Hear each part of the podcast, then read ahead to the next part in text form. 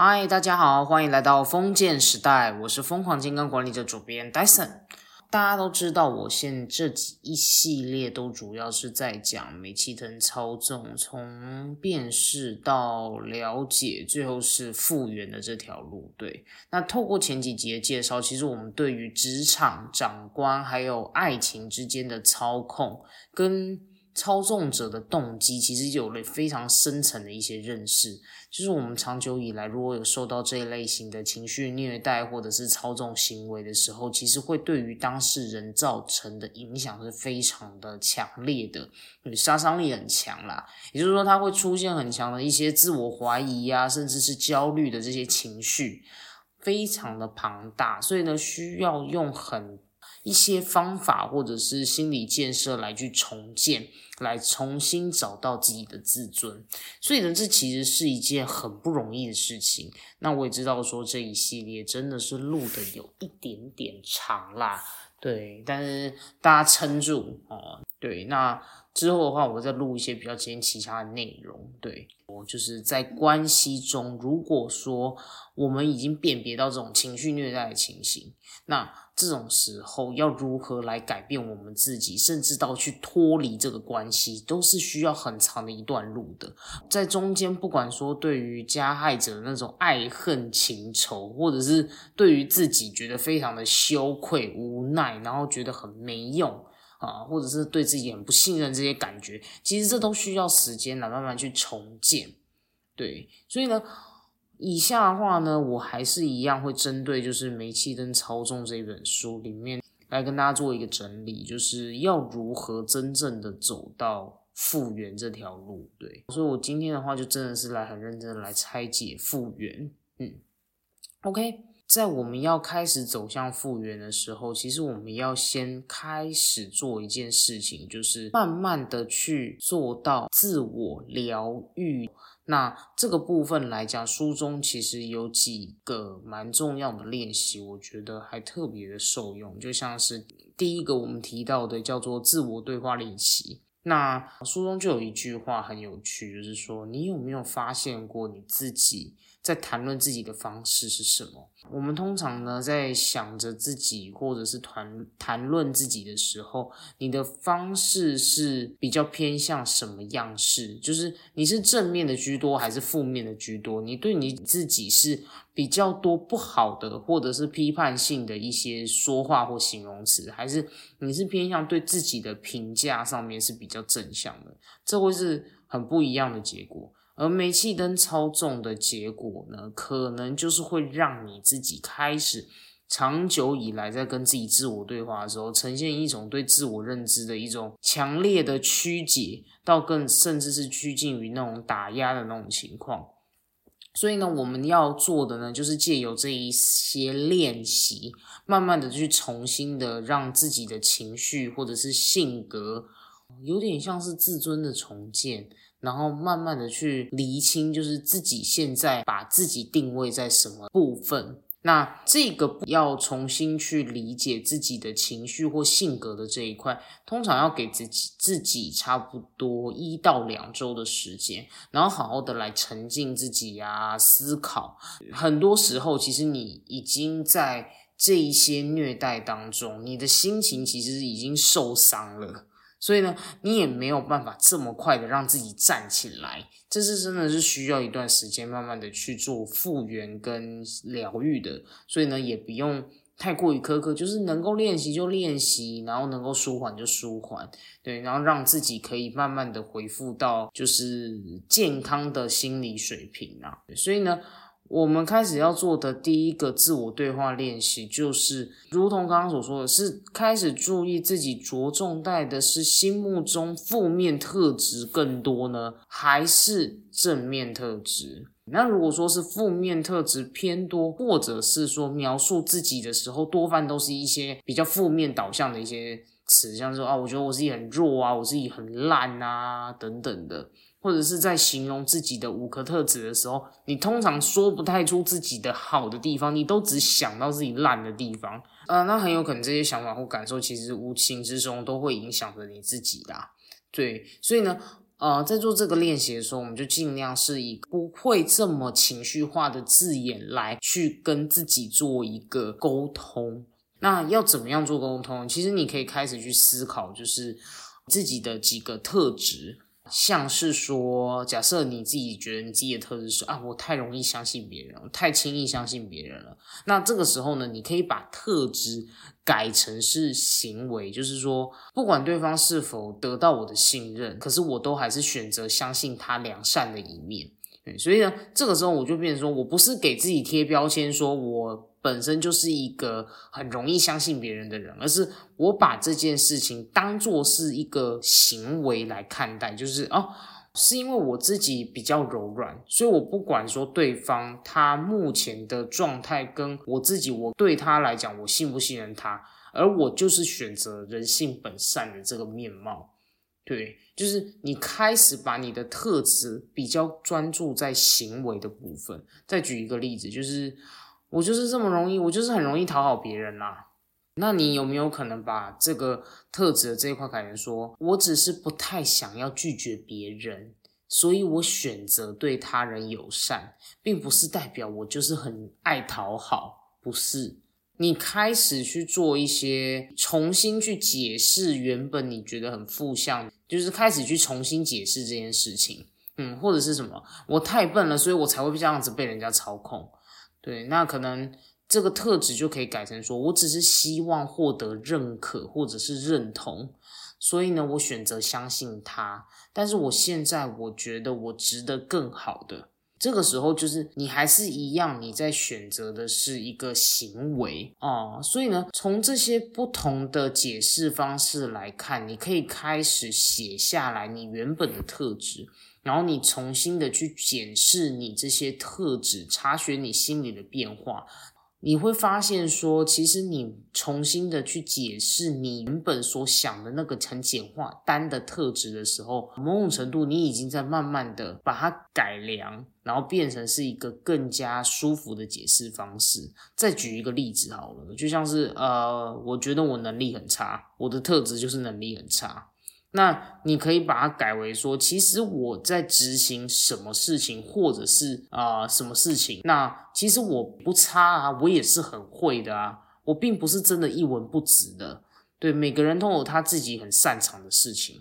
开始去为负向的事情去看到一些正向的特质，那你可能也会对于这些特质来讲，你会有一些不同的诠释。其实重点都在于自己的心里是怎么样在想这些事情的。如果说你想这件事情的时候，你相对来讲是一个比较正向，或者是。不设限的方式来思考的时候，其实你会觉得，哎，好像自己也没有想象中的这么烂。然后，其实实际上我是有更多的掌控权在我自己身上的。对，所以我刚刚呢有举一些例子，是关于一些比较宽容，然后比较关爱自己的一些说话方式。那我觉得这个呢，就是我会把一个表格，然后到时候有一点像文字稿概念的布洛格文章放在资讯栏底下。如果有兴趣的人，你们可以点开那个链接看一下，就是例句跟可以改成什么样的特质跟行为的方式这样子。那。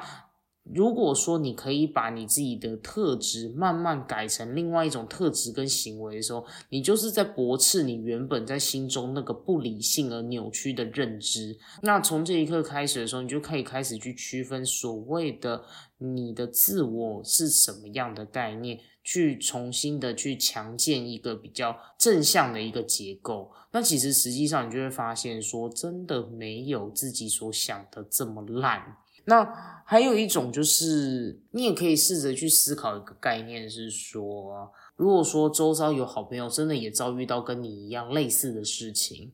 对，就是你的朋友开始在自暴自弃，说我怎么那么笨，我怎么会就这样这么爱讨好人，或者是我怎么会这么容易受到欺负等等，那你这种时候你会怎么样来看到这位朋友而跟他说话？跟他回应，因为我们有时候在自己的时候是当局者迷嘛。但是如果说我们在遇到朋友的时候，呃，如果呢，他是一个你认可的朋友，你实际上你并你一定会看到很多他正向的特质，你不会一直去看到自己内耗或打压，你就会想办法去看看说，哎，不然其实你什么什么做的还不错啊，或者是他的那些特质，你就会换一种好的说话，你会换一种方式去跟他讲话，对，来驳斥他那原本就是很不理性的那些想法嘛。那其实这个练习就是有点像是让你重新的去把你那个不理性的，然后已经自己一直在跟攻击自己的那种对话方式去改变。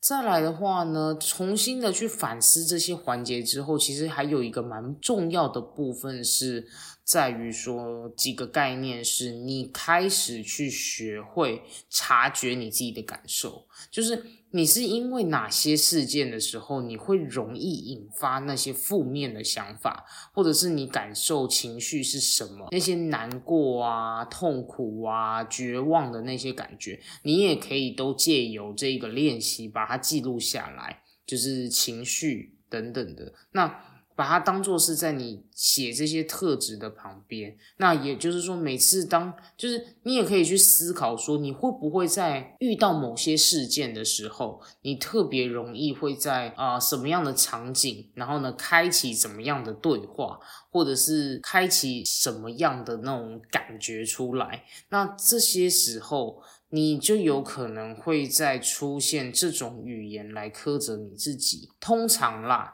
就是你要辨识出这种有毒关系跟想要摆脱的时候，想要摆脱这类型的关系，其实非常重要的一个概念是。你要把事件记录下来，包含你的情绪，然后跟这件事情发生之所以的大概的来龙去脉，如果你都可以做一个整理的时候，你就可以去反思整个过程到底发生了什么事情。那透过这样子的反思跟重建呢，你不是只是完全只重建在内在自己的去改变而已，你还有可能怎么样？真的在。未来的时候，防堵再遇到一样的事情，或者是你在建立新的关系的时候，你才比较有机会怎么样？真的改变，就是你一直以来的这个回圈。对，那这个概念的话，我在下一集的时候会再跟大家做一个整理。对，那只是透过各种的练习跟回顾，其实都是为了要让自己去重新察觉到自己在于某些事情，或者是某些事件、某些状态，其实就是有的时候很像是下意识的变，下意识的做出什么样的。情绪反应或者是行为模式，那这种都有可能会造成就是呃一个回圈，那就是借由这样子的一个察觉，那慢慢的更加的去了解，你也可以慢慢的去减少触怒他人或者是伤害的可能性。对，那第二个重新反思这些环节的重点在于什么？就是反应常态化。当我们在遇到很多的，就是像这类的操纵事件的时候，我们会产生一些情绪或者是感受，都是非常合理的一件事情。也就是说，你其实就是因为你是个人，所以你一定会在遇到操纵者在操纵你的时候说出来的那些话等等，激怒你的那些话，你一定会非常有反应的。但有的时候，我们像是很多个案，他其实对于这些话语的时候，他其实是。因为会被操纵者激，然后那种激的感觉就是干嘛反应那么激动？是不是太玻璃心了啊，或什么之类的？那其实个案听了就会觉得哈，所以是我自己太敏感或大大惊小怪嘛？对，但其实不是的，是因为你确实就是人，当一直无限被激怒、无限被上纲放大你的很多概念的时候，不管是谁都会不舒服。所以呢，这个概念就很像说，不加害者他说出你大惊小怪或者是玻璃心的时候，这件事情本身就不是真的，而是你必须要很确信一件事情，是你不喜欢他这样子对待你，或者是用话语来逼迫你服从的这件事情，你本身就是不喜欢。所以呢，我们都是人，我们也都会有这些情绪，我们没有必要再为了这些加害者。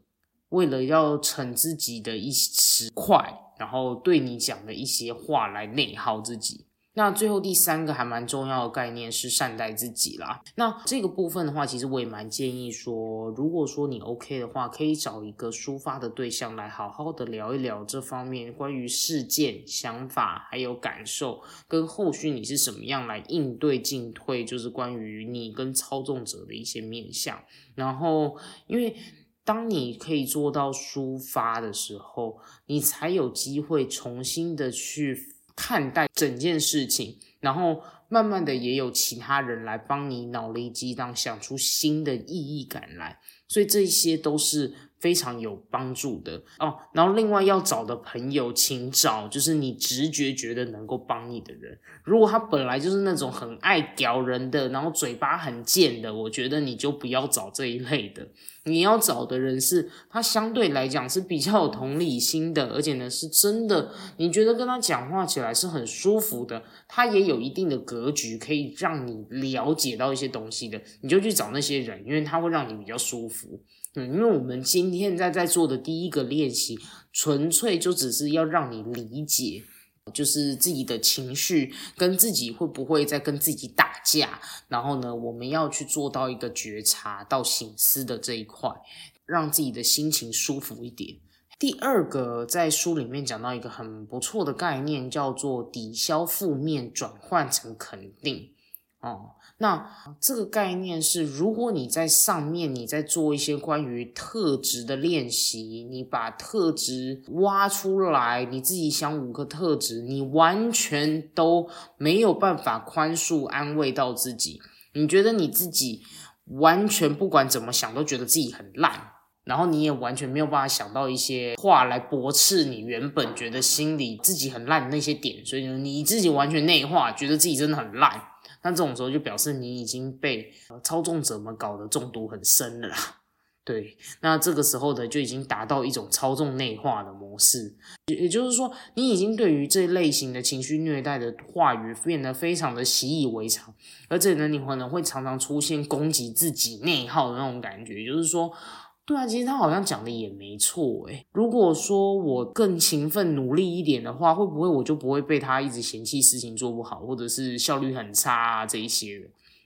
嗯，那你有可能也会有一些心境是说，我好像真的很懒惰、很脏诶。如果说我多打扫一点的话，是不是就没有这些事情了？对，就不会惹来他讲这些话了啊？那。OK，就是你会开始陷入一种，就是好像还认同操纵者们在说的话。那我必须在这边再再仔细的跟你说，我顶多只能说你跟操纵者真的很不合。但是我必须得老实说，其实我在听到这么多的个案跟故事还有经历里面，我都最后归纳出一件事情，就是每个人都不一样。你们想事情的逻辑、做事的方式本来就都不一样，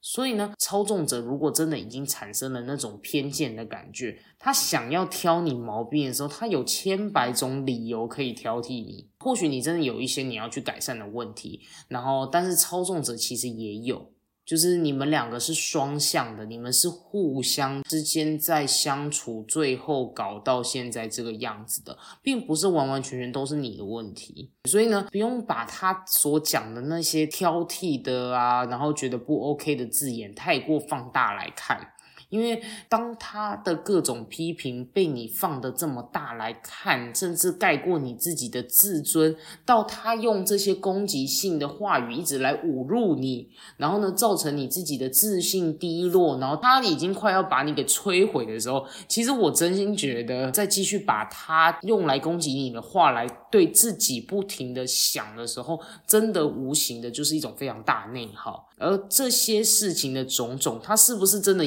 自己也双标，或者是自己也未必做得到这件事情？老实讲，你也不一定看得到。所以呢，有的时候，很多时候，真的常常有人自己都未必做得很好了，但是却对你挑东挑西，这种人大有人在。所以呢。我觉得有内省能力，知道说要负责任，然后会不会自己也做不好，还可以再改变。我觉得这样不不会不好，OK。因为当你愿意去改善，你愿意去把自己去做内省，然后幻化变得更加的强壮。我觉得这是一种很好的韧性的培养。但是，当你把他的批评、他的一些想法是不好的、负面的，一直往自己身上来，然后往自己身上套，然后觉得自己怎么那么烂、那么差的时候，那我会觉得这样子很辛苦，因为你没有必要把他的话放的那么大，甚至盖过你。因为你才是你自己很重要的那个部分，所以呢，我必须要在这边很郑重的强调。另外的话，这类的思考模式就是完全陷入操纵、被内化的内卷，你知道吗？所以呢，你会表现出非常多那种没有自信，然后不果断的那种态度，然后开始对自己更多的设限，觉得哦天哪，我会不会真的怎么什么都做不到了？然后陷入那种内耗漩涡当中。那这个时候，就算施虐者没有在你旁边，那个加害者不已经不在了，你已经换一个环境了，他已经不在你身边，你还是会自己来攻击自己，那这就是非常的辛苦。所以呢，我们现在要做到一个非常重要的概念，就是你一定要开始以消负面，转向肯定。怎么做呢？肯定自己的很大的概念就是，我们希望你是可以坚持下来的，而且这种坚持是你相信你自己是很值得被关爱与温暖包围的。也就是说，你不用一定要做到一百分、一千分，也有人会对你好。这件事情是非常重要的，一定有。你必须得慢慢的去练习这样子的心态，你重新去正视自己好的那个地方，甚至是呢，你也可以说几句话来鼓励你自己，像是我是值得受人尊重的，我是值得被人疼爱与关爱的，我值得拥有就是更好的被对待的方式。你要开始去给自己一些这样子的正向的鼓励。慢慢的去肯定自己这件事情，它并不只是就是很像是胜利喊话、精神喊话这样子，而是比较像是说你真的慢慢的愿意释怀你自己，你知道你自己真正的优点在哪里，长处在哪里，甚至是你知道说，其实每一个人的相处都应该被尊重跟包容的，因为每个人都不一样。当你是用这样子的心态来重新转换对待你自己的态度的时候，你也会同等是用比较温和、温暖的心态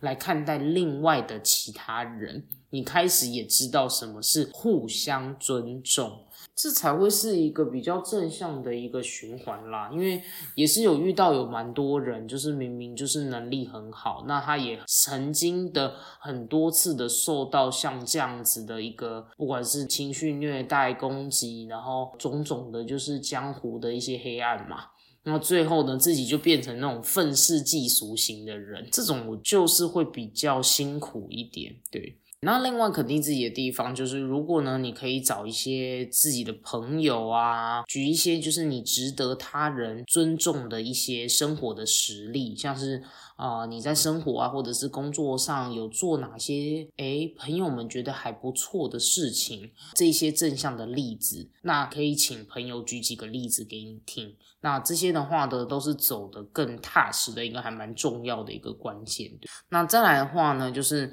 你要说出你的改变。当你了解了整个煤气灯操纵的真相以后，你的那种心境到底是什么？你的心里的那种悲愤啊、羞耻、痛苦跟难过，全部都在，就是在你的心里。那这种时候，你也会逐渐的感觉到，就是自己非常想要摆脱这一段。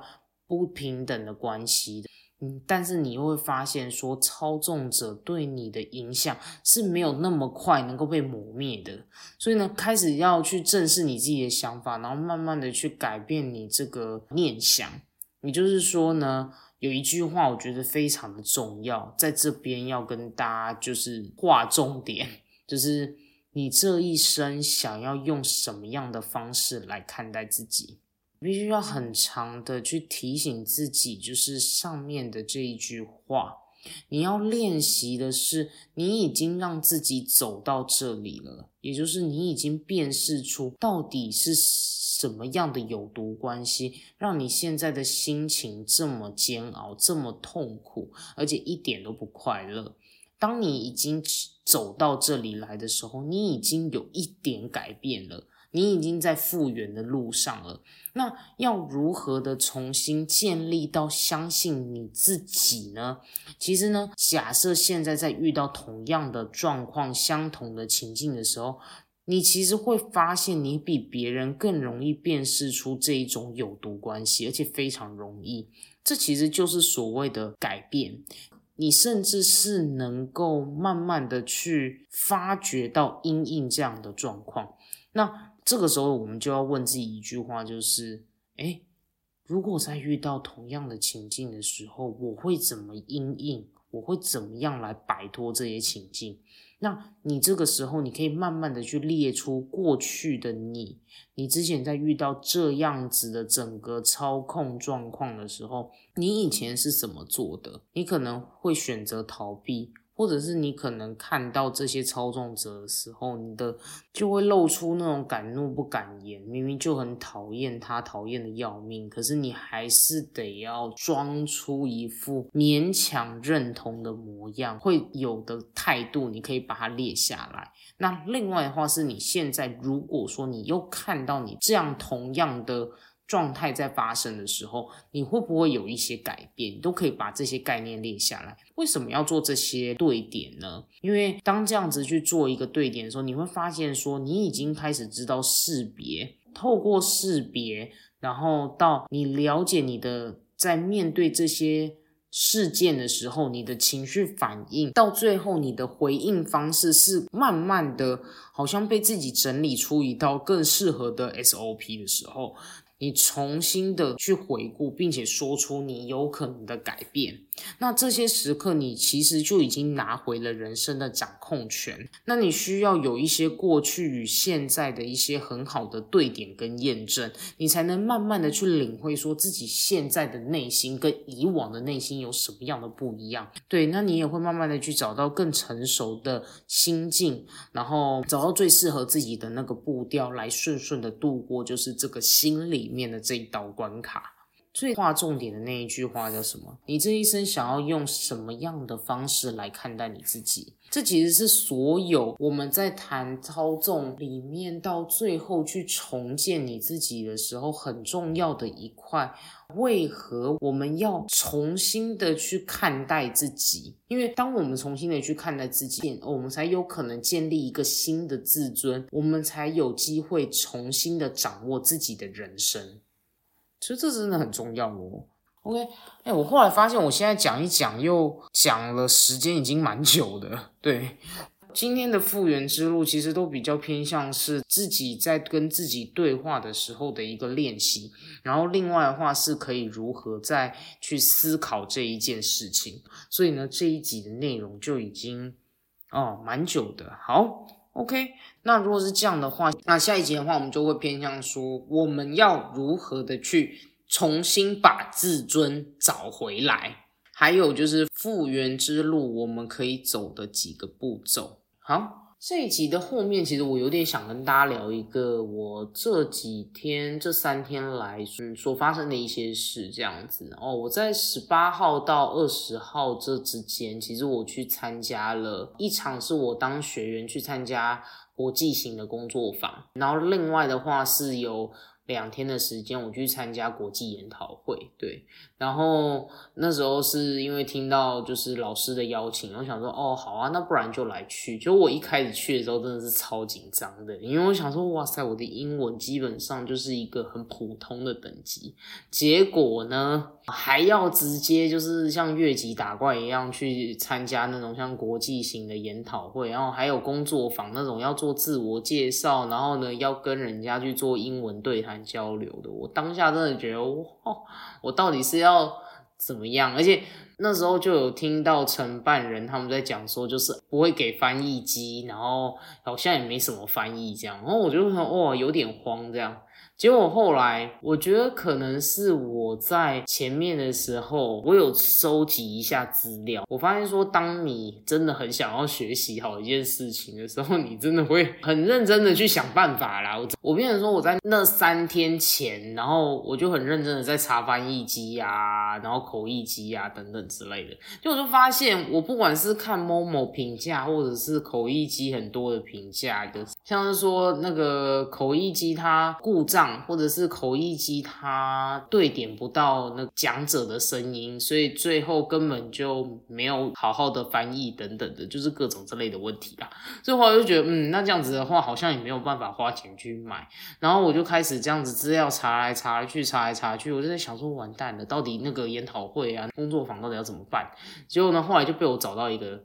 啊，就是电脑玩物医生，他在介绍说，他跟日本人在对谈聊天的时候，他们有用一种翻译软体，对，然后呢，他说他那时候就是用微软翻译啊，对，所以我后来就下载微软翻译来看看，结果。一下载下来，我自己这样子整体的使用下来，我就觉得哦，微软翻译真的还不错诶因为呢，或许是因为在研讨会啊、工作坊等等，然后他们的麦克风对的音响，整体的声音都收音的还不错，所以呢，其实微软翻译只要点下去，然后基本上讲者们讲什么事情，就直接就在手机上显现出来啦。所以说，我在觉得说，哇，嗯，真的是不用去限制自己耶，因为。呃，如果说真的很想要知道里面的概念或什么的时候，真的就会想办法去，呃，看要怎么突破，就去解决。就连英文真的是不怎么样，结果到最后我都还在听了那个国际研讨会，然后跟工作坊里面的内容之后，我都觉得，哎呦，在透过微软翻译的工具，然后你好像真的重新找回自己的一片天，你知道吗？就是哦，原来好像我英文也没那么烂啦。对，那因为那个工作坊其实主要就是在讲动机式物谈，就是啊，我们在跟个案们在沟通跟讨论的时候，我们希望个案们去，不管是叫他减肥，或者是希望他可以就是戒烟之类的一些健康的行为，我们可以怎么样来做？对，那引发他的动机等等的，对，那。这三天在英文的环境的熏陶之下，我真的有感觉，就是自己在英文上上的突破嘛。OK，我真的有感觉到，就是哎呦，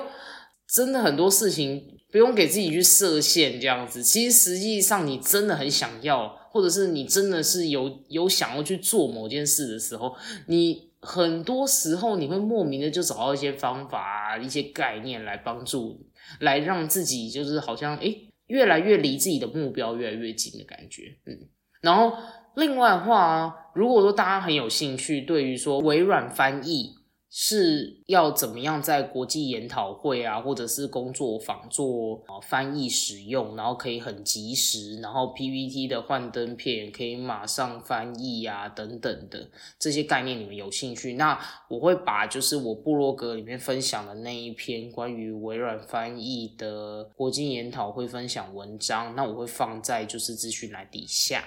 对，那有兴趣的朋友真的可以看一下。我觉得这对于说真的是本身在想考研究所的啊，或者是已经在研究所读书的，然后本身对于国际型的课程的等等有兴趣啊，我觉得这篇应该会对大家有一些帮助啊。那我就想说，反正我这一次我真的在资料上我都找不到，所以呢，我就写一篇啊。那大家有兴趣的朋友真的可以看一下。嗯，那。今天呢，我的分享就到这边结束喽。很感谢大家听到这边。那因为说就是关于就是煤气灯操纵，其实整体上面要到从辨识、理解到疗愈，这整整的环节都啊没有那么的容易啦。所以呢，我这个小系列真的是做的挺长的。那大家再撑一下，我之后的话呢，就是我要来继续分享关于我的健康促进啊跟韧性啊的主题。OK 啊，我也有听到。我有看到 Spotify 有那个听众朋友们留言，对，那我之后的话也会再陆续在健康促进的 part 的时候，我再陆续回复，OK？啊，那就大家等我一下哈。好，那我今天的分享就到这边结束喽，让我们一起活出健康韧性，累积你的生命超能力。我们下一集再见喽，拜拜。